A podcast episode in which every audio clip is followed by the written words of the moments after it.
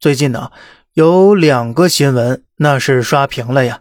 一个是七百八十九万日本老人还在打零工，另一个呢是中国促进低龄老年就业，实现银发红利。东亚人明明是世界上最勤劳的群体了，何以落到这步田地呢？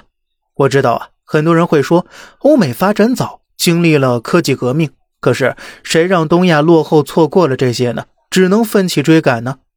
很励志，但是呢，也很可悲。我想问一下呀，靠勤劳和艰苦奋斗，东亚真的能过上欧美人的生活吗？答案呢，也许是不能的。一天干二十四小时也不能。靠勤劳和艰苦奋斗，除了燃烧自己，让欧美人过上更幸福的生活，也就只能感动自己个儿了。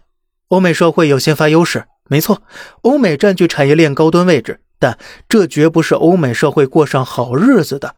主要原因，薛定谔曾经这样描述生命：生命需要不断从外界吸收能量，以维持自身状态。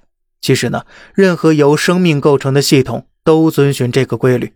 家庭需要收入大于支出才能不解散，公司呢需要盈利大于支出才能维持运转，社会也是一样的，遵循同种规律。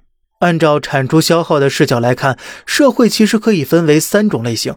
产出大于支出的扩张型社会，也称为外向型社会；产出小于支出的收缩型社会，也称为内向型社会；以及产出等于支出的停滞型社会。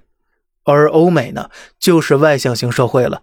科技、金融、体育、奢侈品，哪一个不是把其他国家收割的嘎嘎服气呀？而东亚社会又是什么社会呢？那是内向型社会呀。内向型社会的核心特征就是生产。至于消费嘛，这些和你是没关系的，那是欧美人要做的事情。市场经济社会，人的目的是消费，而不是生产，因为消费可以极大增加社会中货币的流通率，创造大量就业和财富。有福利兜底的消费呢，则更是锦上添花了。